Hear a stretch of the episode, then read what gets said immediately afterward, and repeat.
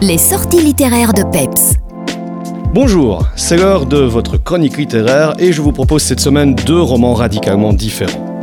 On commence avec Les Vallées Closes de Michael Brun-Arnaud. Qui peut dire ce qu'il s'est vraiment passé cette nuit où Paul Marie, employé de mairie bien sous tous les rapports, a recueilli chez lui Enzo, un jeune adulte atteint de déficience intellectuelle?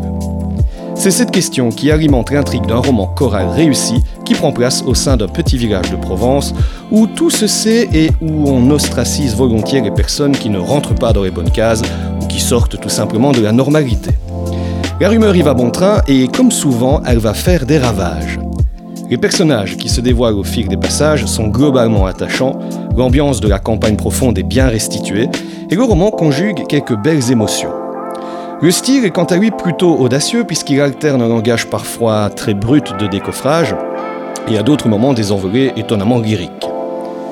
On enchaîne avec Les âmes fragmentées de Charlotte Monzara. C'est un roman de science-fiction, mais c'est avant tout un roman qui parle de relations humaines lui aussi.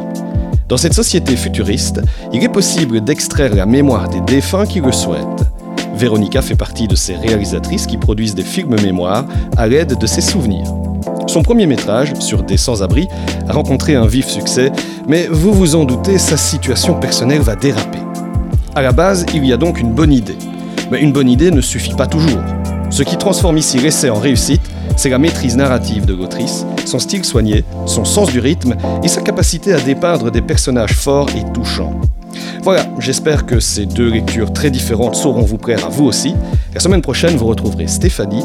À très vite.